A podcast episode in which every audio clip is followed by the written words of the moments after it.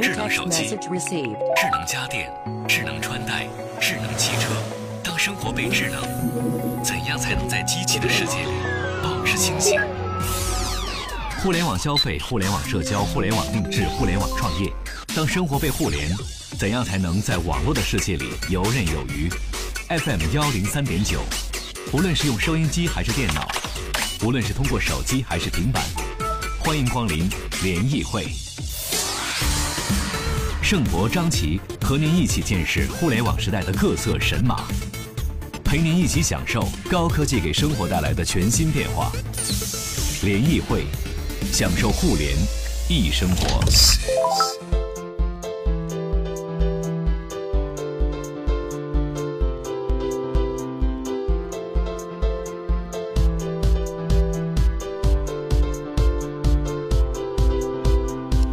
享受互联易生活，这里是联谊会。各位好，我是张琪。各位好，我是徐冉。每周五联谊会来跟各位一起推荐手机里面好用的 apps 以及小程序。关注我们的微信公众账号“联谊会”，互联网的联，小写英文字母 e，还有开会的会，一起来跟我们一起分享手机里面的好玩 app 还有程序。是的。那今天除了我跟徐冉之外呢，还有我们的几位好朋友啊，我们的微信小编心猿意马，欢迎心小新。哎，大家好，我是心猿意马。哎，还有我们的这个联谊观察员马宁，欢迎马宁。大家好，我是马宁。对，马宁也是第一次在我们的节目当中来正式推荐 app 小程序，对不对？平常我们的节目灌录套路呢，都是手心手背啊，或者蔡丁壳啊，来比谁第一个来说。那今儿你第一次来做客我们的节目，要不然马宁先来好了。好，关注我们的这个微信公众平台，大家呢也可以推荐您用的好用的一些 app，还有小程序，跟我们来一起分享。马宁，今儿第一个来推荐是小程序呢，还是 app 呢？呃，我今儿第一个来推荐的是一个小程序，这个小程序呢叫青烟 lit。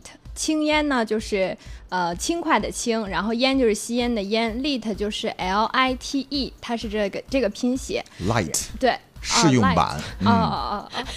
然后呢？哎呀，我的妹妹来了，进入这个模式了。我其实呢是一个不抽烟的人，但是呢，当我第一个看到它的时候，我一定要分享出去，就是给我爸，因为我爸是个老烟民。嗯，它的这个概念呢，就是是一款独树一帜的互联网健康吸烟管吸烟管理小程序。嗯，我觉得这个健康吸烟很很重要哈。然后其实打开这个小呃小小程序一看呢，它的页面还是比较简单的。它呢一打开，你会在里面设置你吸烟的品牌，然后每抽一支烟呢，你就点一下记一次吸烟。然后一般人都说呢，别人记账，我记吸烟。我记过了之后呢，很久之后我就知道我自己今天抽了多少烟。我觉得它这里面最好的一点呢，是它在那个页面上会显示你每天抽了多少根烟，然后会摄入焦油的含量是多少。哦，它会直接给你变成等式显示出来是吗？对，然后还有真正抽。烟的人是不在乎这些的，他们只知道说，哇，那一口下去之后，那个云雾飘渺，这个舒服，对对对，那种感觉放松。饭后一支烟赛过活神仙。我觉得还有一个比较恐怖的数据就是，呃，对你的健康损耗有多少分钟？嗯，这是它在小程序里面比较明显的一个标志。嗯，还有一个呢，就是最直观的，你会看到他今天吸了多少根烟之后，对你的金钱损耗有多少。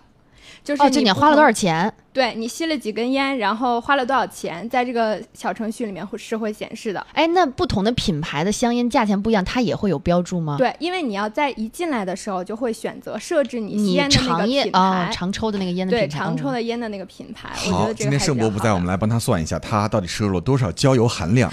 哇，好，他不是戒了吗？已经对戒了，然后呢？之前之前算算，算他更厉害，他是读了本书戒掉的。对，读了一本书戒掉了，戒掉为什么能戒掉烟呢？他说当。你每次抽烟的时候呢，抽烟带给你的快感只是别人不抽烟正常快感的一个阈值。我这么讲你们能明白吗？就是他舒服的时间比别人不舒服的时间要，就他舒服的时间比别人舒服的时间要短很多很多很多。对，比如我不抽烟，我平常可能最正常的状态就是零值，这个零阈值就是不是开心，就是零阈值是属于不开心也也。不悲伤就零阈值这样的一个数字水平。对，当他不抽烟的时候呢，他是一直会降到，比如说负三或负二，他需要用一支烟把它带到零。对，他并没有因为这支烟让他的这个而达到达到了五或者是八，所以呢，他读完这本书之后呢，就真正戒烟了。这个我是也是蛮佩服的。就是他的这个，嗯嗯，也也借鉴给大家啊，希望大家也通过能够看一本书，然后去戒烟了。对，不是有一句话吗？这是还彭于晏说的，说也不知道真的假的，说。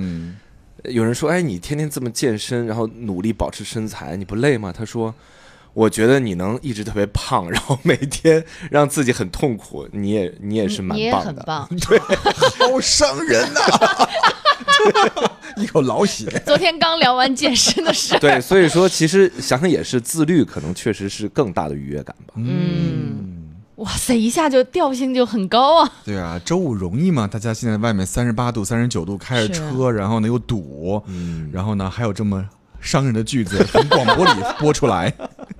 来关注一下，有好几个事故路段啊。东三环京广桥南向北的外侧车道有一则事故车，造成了后车行驶缓慢。另外呢，分钟寺桥内环方向事故已经清开了，交通正在逐步恢复当中。另外呢，关注一下五环，刚才有朋友说，哎，在五环上开车哈，目前机场高机场高速进京五元桥有事故。另外呢，京开高速马家楼桥北侧出京方向也有事故，影响了后车通行。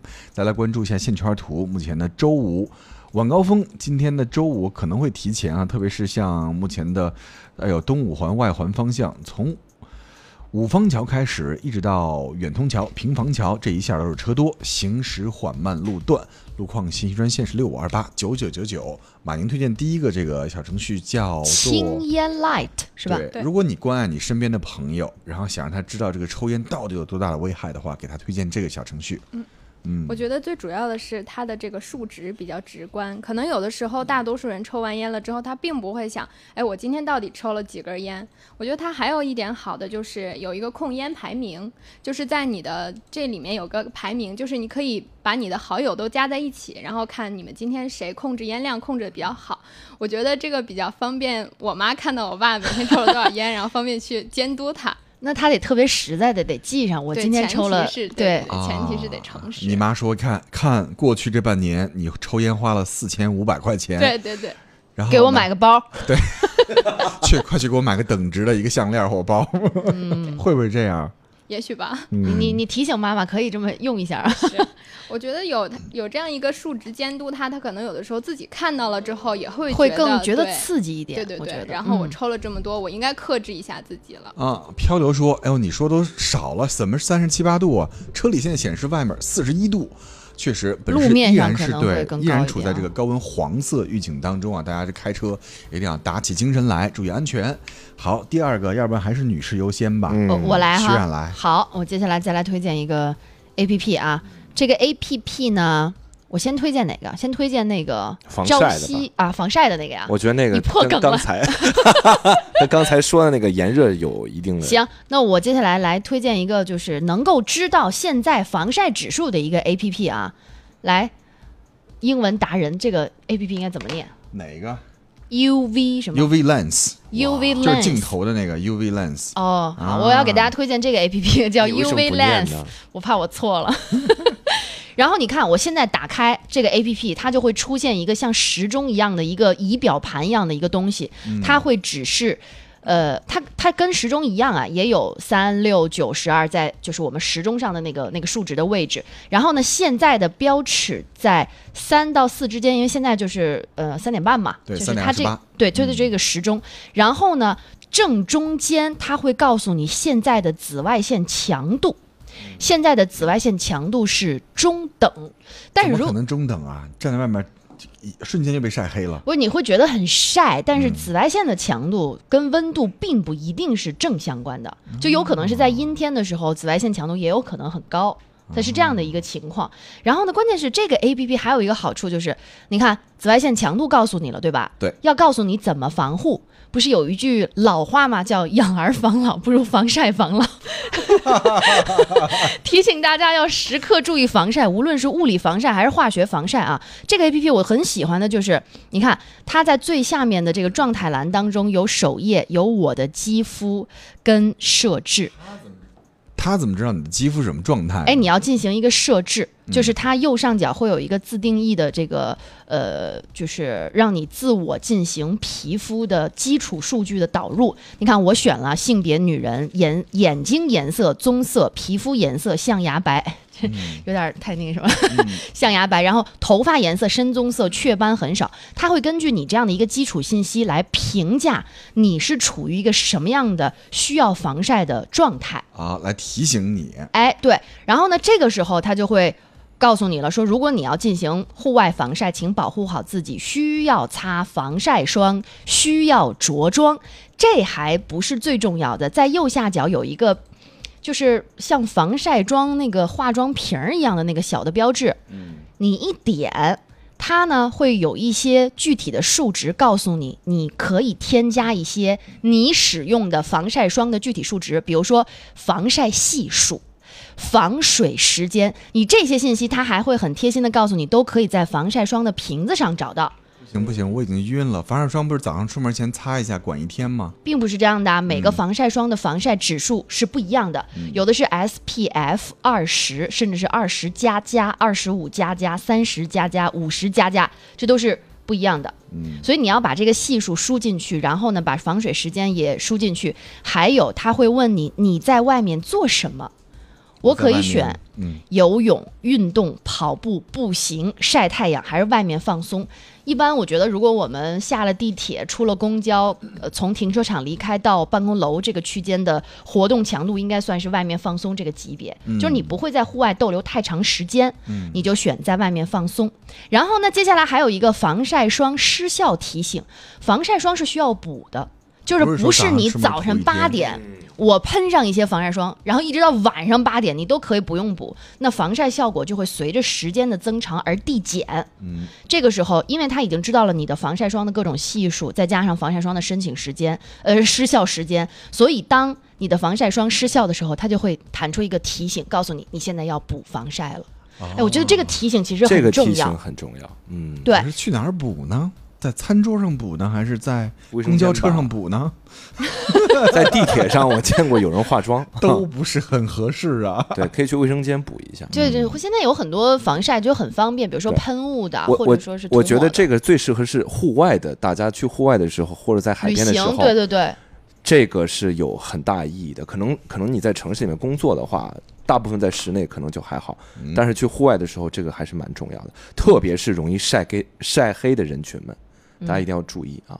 嗯，你看我刚才把我这个就是进来这个页面，它不是一个时钟的页面吗？你可以去调整时间，比如说看今天早晨六点五十分的紫外线强度就是低，下午四点二十，就比如一会儿我们下了节目要回家的时候，比如说五点，你看五点半、五点四十，紫外线强度也相对来说较低。但是你看上午或者是中午一点半。紫外线甚高，对，四颗指数，它一共是五个格，对，一共是五个紫外线，然后占了五分之四，对，所以这就属于紫外线强度比较高的时段，也会提醒你，因为它有不同的标尺嘛。对，大家一定要记住，并不是能看见太阳就紫外线就特别高，哎，对对对，阴天也有紫外线特别高的时候啊。是的，所以这个也提醒大家啊，就是有一些男士可能不太习惯用防晒，我觉得有一款 A P P 可以提醒你，你比如说该补了，嗯，呃，该擦了，然后要用，就是还是。有一个东西在提醒你，可能会更好一些啊，因为有的时候它并不是防晒黑，你知道吧？防晒伤啊，或者说对皮肤有些影响、抗衰老啊，这都是现在防晒能够能够起到的作用。盛博是不是晒伤过一次？我记得曾经晒伤过一次。对，其实男士怎么讲呢？也要注意一下自己仪表，对不对？是的。同学聚会十年，就毕业十周年聚会看不出来，毕业二十周年可能稍有一些显现。当毕业三十周年时候呢，高下立见。我可以去做医美吗？呃，刘说了有没有国内旅游攻略的 App 推荐？哎，刚好今天我准备了一个小程序，就是国内旅游的这个攻略推荐。张迎斌说了说能告诉我那本戒烟的书名吗？我要看看，谢谢。那本书就叫做这本书，这书能让你戒烟。嗯，亚伦卡尔写的哈，艾伦卡卡，就 Alan Carr 对。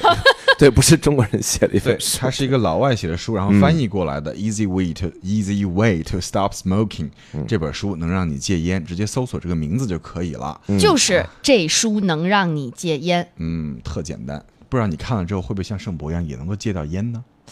嗯，希望希望吧。嗯嗯，好，徐远推荐这个这个防晒的这个叫什么？UV Lens 是吗？Lens 烂，连我都记住了。一样。好，记不下来没关系，然后可以来关注我们的微信公众账号“联谊会”，互联网的联，小写英文字母 E，还有开会的会，发送推荐到联谊会的微信公众账号就可以了。Alex 说了说，徐冉，那你推荐几个男生用的防晒霜吧？那男生来推荐吧，你用什么防晒？现在不防晒，你现在不防晒吗？用帽子或手，比如说从我们哦物理防晒对，从我们的这个电用台手电台出去去那个赛特买杯咖啡的话呢，如果太阳特别大的话呢，就用手遮一一下是吗？就是物理防晒当然也可以啊，比如说嗯打伞，但是男男生打伞，请给我买把绣花伞。你知道吗？现在现在 现在有一有一种防晒伞是专门嗯给男士用的，上面写着“太热了就要打伞还有一个办法可以推荐给大家，嗯就是你给女士打伞，你也在伞中间，别人问你为什么打伞，你说我给女士打伞”。。你看这，你知道吗？这其实是很多直男心中的想法。对，就我原来就知道很多是什么，就是他再热都要打伞呀，对不对？这对这跟直弯没关系。对，所以再说到那个防晒霜的事儿啊，就是啊。我现在用的是，呃一般是日系几个品牌比较多，嗯。因为觉得亚洲的这个皮肤的种类可能都大差不差，嗯。啊，但是呢，这个大家还是要做好皮肤测试啊，以免要有什么过敏啊等等一些情况。嗯。好，发送推荐到联谊会的微信公众账号，先关注我们今天节目当中推荐的所有小程序以及手机应用 App。我是张琪，我是徐冉，联谊会，享受互联易生活。FM 幺零三点九。哎呀，在大家在路上一边听着我们周五的这个轻松节目哈，一边也可以在手机里面多备几个好玩的小程序，是的或者是 APP，让我们的这个手机娱乐生活变得更丰富多彩一些。嗯每周五就是我们的惯例动作了。接下来徐冉你来推荐好了。哎，你刚才那个国内的旅行哦攻略旅行攻哎还没有略是吧？推荐啊来来来，这个小程序呢叫做景点小故事，这是一个小程序，微信小程序里面直接搜索“景点点小小故事”。首先你当你打开这个景点小故事这个小程序之后呢，它要首先获取你的地理位置。点击同意之后呢，它现在可能侦测到我在建国门附近哈，嗯，告诉我这个附近，哎离我二百二十八米有地平经仪，有天体仪，有秀水街，有明城墙遗址公园儿。那如果我在这个附近，比如说，哎，我是一个游客，在建国门附近，我不知道去哪儿玩儿，哦，看离我四百多米有秀水街，点开之后呢，它就开始有语音导览唯。一的世界之听一听，赫然名列世界旅游地图，在国外游客的眼中，与长城、故宫、北京烤鸭齐名的必游之地，它就是嗯秀水街。哦，哎，你知道吗？我在咱们台周围真的会经常被呃貌似外地游客的朋友拦下来说，哎，这周围哪儿好玩啊？或者说秀水街在哪儿？日坛公园在哪儿啊？哎，我觉得这个小程序呢，真的是还是挺实用的。对，我觉得它还有一点特别好，它是把那个景点和一些非常非常小，比如说大家，你像我们在建国门附近，我们就能看见有地平经仪、天体仪、嗯赤道经仪，其实它就在附近。就在建国门桥旁边那块儿是吧？对，嗯你像咱们这么近，其实没有去看过。我去过，呃，对，但是还比如说，我去过那个明城墙遗址公园，对我去过明城墙遗址公园，就是嗯它其实是很小很小的景点，但是其实还蛮挺有的。挺有趣的地方。嗯对，其实我觉得大家可以去关注一下这个小程序，还蛮不错的对，啊。叫做景点小故事。它里面呢可以根据你所在的位置帮你推荐周围地图，或者是比如说你接下来这个周末想去青岛玩了，你不知道青岛有什么好玩的，嗯你也可以直接搜索青岛，哎它帮你来对对对列出来，直接听他的语音导览就可以了。而且它最好玩的是，我还看到它里面有一些不是那种所谓的传统的景点，有人文景点，还有什么中国照相馆呀、外文书店呀，就是这种，可能大家或者是当地人去的比较多的一些对，地方，它也会？推荐，对哎，我觉得这个挺好的，嗯因为你有没有发现，现在大家都会选择自由行，嗯有的时候选择自由行的时候，你可能会留一天或者是半天左右的时间在这个城市里逛一逛，是但是你你不能老用大众点评吧，是不是？你来北京，大家第一反应就是故宫、长城，其实啊还有这些还有地方可以很多去看一看。对对对，还有很多很值得去的这。种趣味的旅游吧，我觉得更多的是。对啊，早上出门前在那刷牙的时候，就可以，比如说打开你感兴趣的这个景点，直接点击播放，它可以给你三五分钟告诉你，哎，你今儿要去逛的这个景点到底有什么样的历史啊，还有什么特点等等，很轻的一个小程序，我觉得这个比下载一个 APP 要方更便一些轻一些。嗯，早上醒了刷牙的时候，不应该想今天做什么工作吗？想去哪儿玩吧？明天可以想一想啊。嗯，嗯嗯，Radio Man 说建国门地铁站在哪儿啊？建国门建国门地有铁有好几个地铁站出口啊。对，有三个。除了东南角没有出口之外呢，其他三个都有对对对四个方向都有出口。嗯，对，Radio Man 是找不到，西北、西西北、东南、东北都有。对。嗯，好，那接下来该该该该该我来吧啊对，对小小新新了。啊，小心嗯这个我给大家推荐一款 A P P 啊，也是最新最近刚上线的啊，叫掌阅课外书啊。我为什么推荐这款呢？其实，呃，我不知道你们有没有这种困惑，从小的时候就是，你你下课之后看什么书？下课之后为什么要看书？这就是对。那那你想，就是有很多书籍并不是，就是有一个最最可怕的统计数据是，中国在下课后阅读课外书的人群不超过百分之多少？都在课上看对，而且我们中国有六千万的留守儿童，啊，然后有百分之二十的乡村儿童是没有课外书可读的，而且大家也知道，比如说如果要买书或者说建图书馆，你首先需要有一个地方，就是你你学校必须有这个条件。第二，图书是很占面积，而且它是它的费用也是蛮高的。比如说一本书，而且它的保存费用，比如一本书二十块钱不贵，你看两年就烂了，这怎么办？其实电子书是比较好的解决方法。那大家肯定跟你说，那我用 Kindle 之类的，对不对？嗯，但是贵呀、每本书就是还是贵。比如说它的阅读器，最便宜的 Kindle 对，几百还是贵。然后你想看一本书，一本书对于留守儿童来说，或者说对于乡村的儿童来说，还是贵。但是掌阅课外书，就是其实讲的，它它其实好就好在我给大家讲，这这个是。对，这个是这个 A P P 针对的是它里边有很多分类，有年级分类，比如说适合一年级学生看的，这个是特别好的。两年级、初中、高中还分岁数，比如说你是十二岁以下的看什么书，几岁以下的看什么书，他就已经帮你做好推荐了，全部推好。而且哦它更厉害的是，它里边会有教育部还有名家推荐的一些书单，是课外书单是吗？对课外书单，还有比如说各大学校，这是非常好，比如说北师大的附中推荐的书单。嗯，就这个是没有的对然后它特别好，而且还有更厉害的，它里面有引进了，就是引进了很多这个，就是我我现在觉得我都想看，比如说有一些哈佛的百年经典的通史读本，这个上网都可以看吧？你们没有没有没有没有觉得正版的他帮你它是总结完出来这些书目的，对我觉得很难得。还有书虫牛津双语，这个是特别好的。嗯比如说它，而且它是专业的翻译，比如说一句话是中文是这样，你看它英文是怎么去去啊，翻译的。就中英对照的这种是吧？，对它里面啊都有，还有中国儿童经典的一些书籍。我看了一下里面的书单，好多我都想看。嗯比如说，比如说，你知道小学四年级就可以看《昆虫记》。哎，要付费吗？如果要看的话，对，我给大家去讲，它一年的费用啊，就年费啊，啊，二百九十八，这两万多本书随便看，问题是，很对于留守儿童来说，两百多块钱一年的年费，那我问你，你看嗯书不花钱吗？那怎么才能不花钱？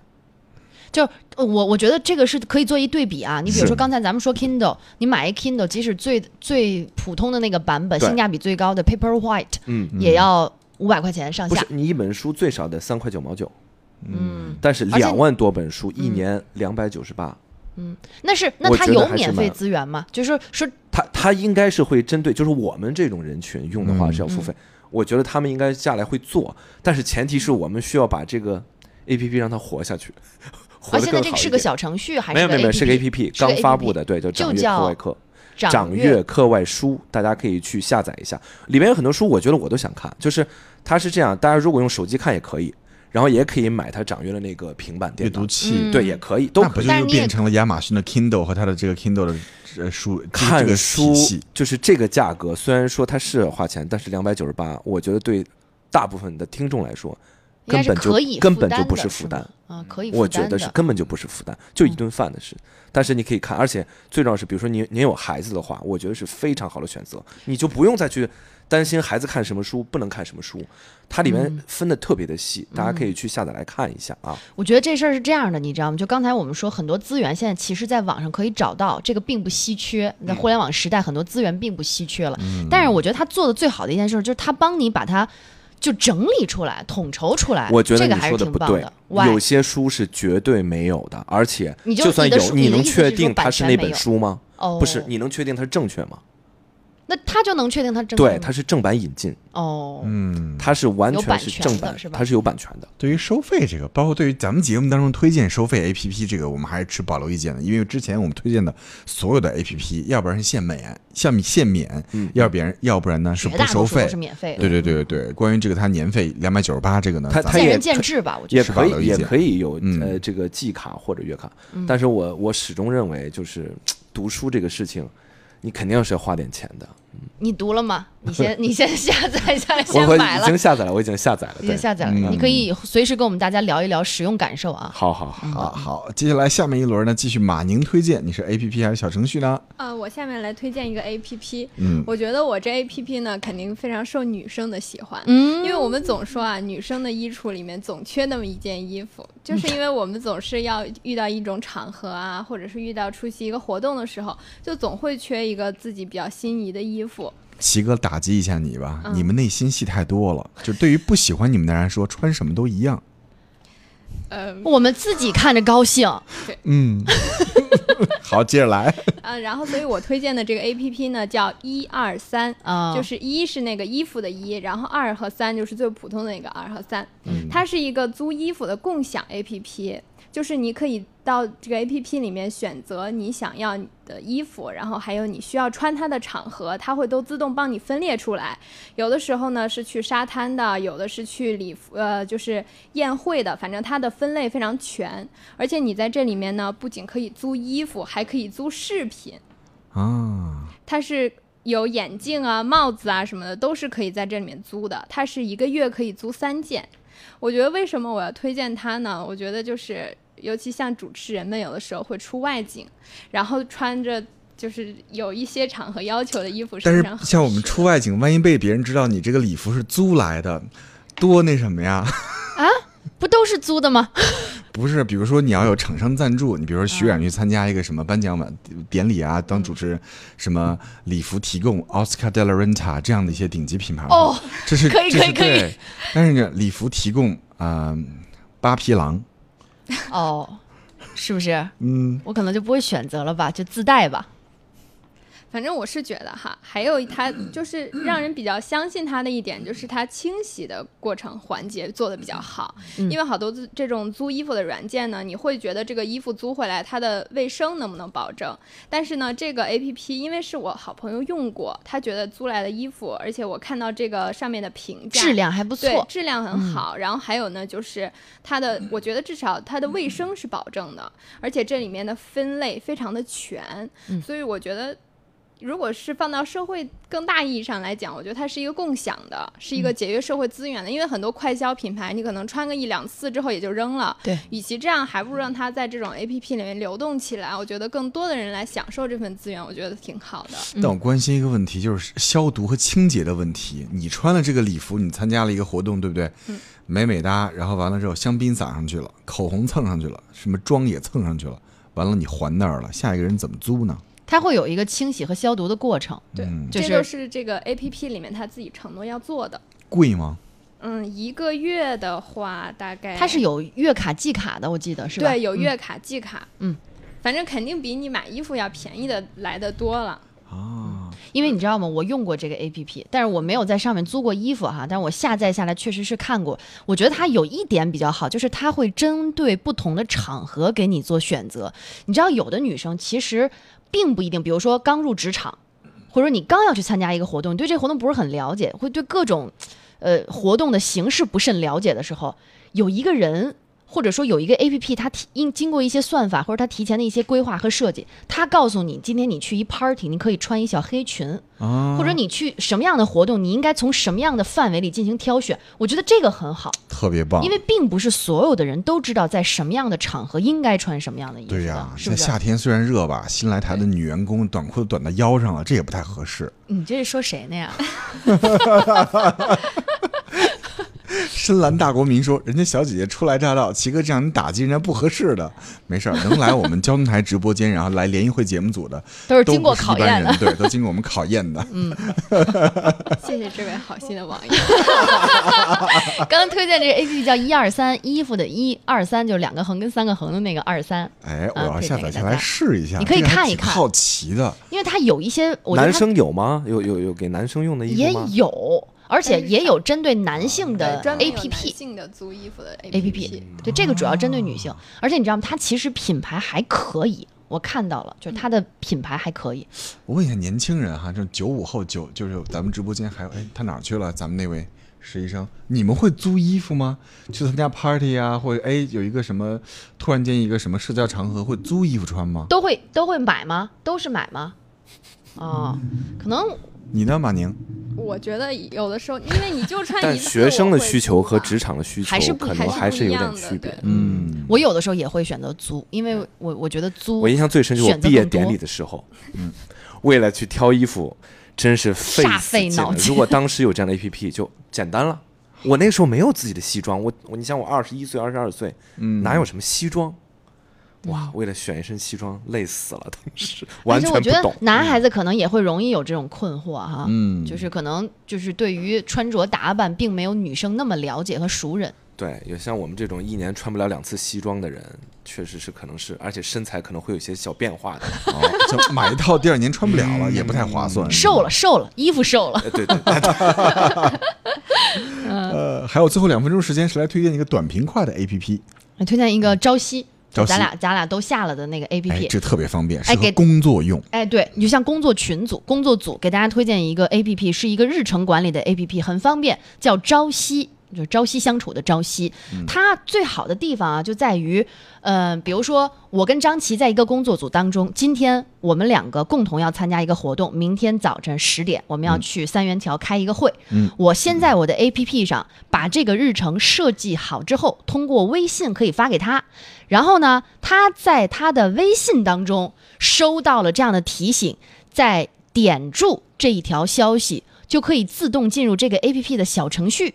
这个小程序呢，就会把这一个工作规定呃规划直接同步到他的 A P P 上。嗯，这其实就是我们两个有了一个共同的软件之后，这个信息就达到了很完美的共享，啊，那明天早上这个软件会提醒我，会提醒你。你不用亲自发微信给我，这软件会提醒我。软件会提醒你，所以我觉得这个很方便，就是尤其是在工作的安排跟计划上，它就相当于一个云指挥。就比如说我，就比如说像我们的大管家、智慧姐姐，嗯她如果有一些日程上的调整，她可以通过这个 A P P 群发到我们的工作组群当中，大家把她的这个小程序的链接点开，就可以直直接在自己的 A P P 上统一管理自己的日程了。夫妻间也可以用啊，比如说老婆突然间发现，哎呦，下一个月是我们的结婚纪念日了。要跟让老公给我买个包了，然后呢，把这个设置好发给老公的微信也可以，屏蔽掉，老公只要不点开就不会收到提醒。对 对，屏蔽就不用回家了，好吗？好，这个软件叫什么呢？叫朝夕，再次推荐给大家啊。好，节目关系呢，先聊到这里。联谊会，享受互联易生活。FM 幺零三点九